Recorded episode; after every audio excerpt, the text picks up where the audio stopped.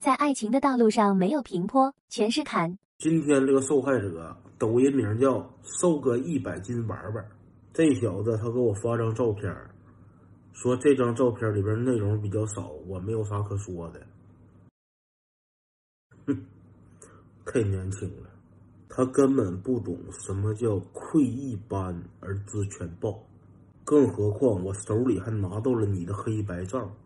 你穿了一个中间喷涂纯涤纶的一点纯棉线也没有的黑色半截袖子，天稍微热一点，你胸口捂的全是汗。你看你很怕别人不知道你纹了个花臂，你把半截袖子撸起来当坎肩穿，你挺爱显摆。你把自己的脸用卡通人物给挡上了，说明你长得不咋地。结合你这个抖音名瘦个一百斤玩玩，我敢肯定你原来是个大胖子。你甚至比我还得胖，你上个厕所，你像打联盟似的，你得要个辅助，你自己完事儿你开不着，开不干净。你对瘦身后的自己身材相当满意，你甚至自信的你都报上榜了。但是铁子，你记住一句话：现在是看脸的时代，就是咱说广坤的脑瓜子，你放到彭于晏身上，他也是白费。你在追逐爱情的道路上，没有平坡，全是坎儿。你看我，我就跟你相反。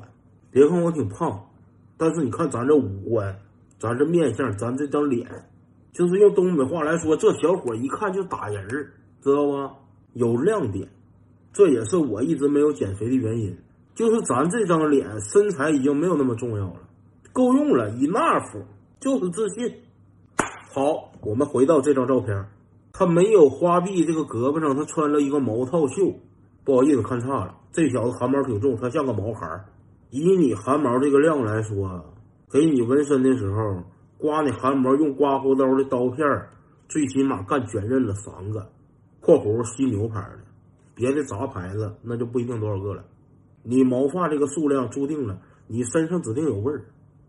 嗯，有味儿，你不用辩解，你指定有味儿，恶臭，酸臭酸臭。建议你以后穿点质量好的纯棉线的这个半截袖。把你身后那面墙的大白好好刮一刮，你那墙上全是鹅哩。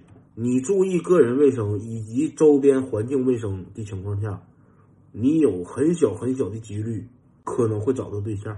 但是如果实在找不着的话，你别着急，别上火，咱们就算了，就拉倒吧。这辈子咋过不是过呢？那养老院也不是没有床位，对不？咱就孤独终老。